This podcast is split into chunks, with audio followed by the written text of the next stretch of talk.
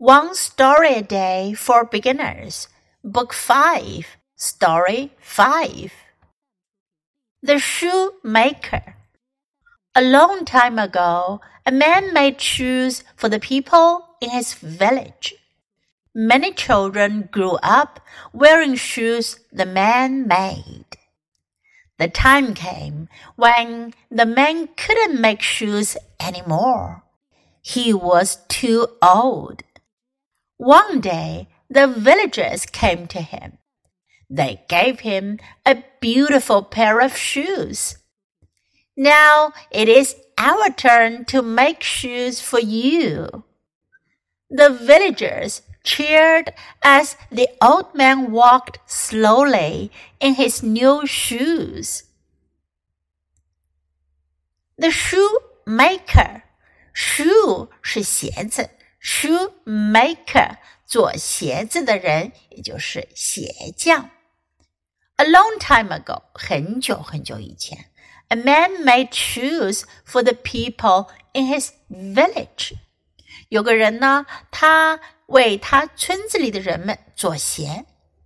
Many children grew up，很多孩子长大成人，wearing shoes the man made，都穿着这个人 做的鞋子。The time came when the man couldn't make shoes anymore. Not anymore 表示不再。那这一天终于来临了，这个人再也不能做鞋子了。He was too old. 他太老了。One day, the villagers came to him. 有一天，村民们来到他面前。They gave him a beautiful pair of shoes. 他们给了他一对漂亮的鞋子，一对鞋子，我们得说 a pair of shoes，a pair of shoes。Now it is our turn to make shoes for you。现在轮到我们来为你做鞋了。It is our turn to。轮到我们做什么事了？如果轮到你做什么呢？你可以说 It is my turn to。the villagers cheered as the old man walked slowly in his new shoes. 当老人穿着他的新鞋慢慢的走着的时候，村民们 cheered 欢呼了起来。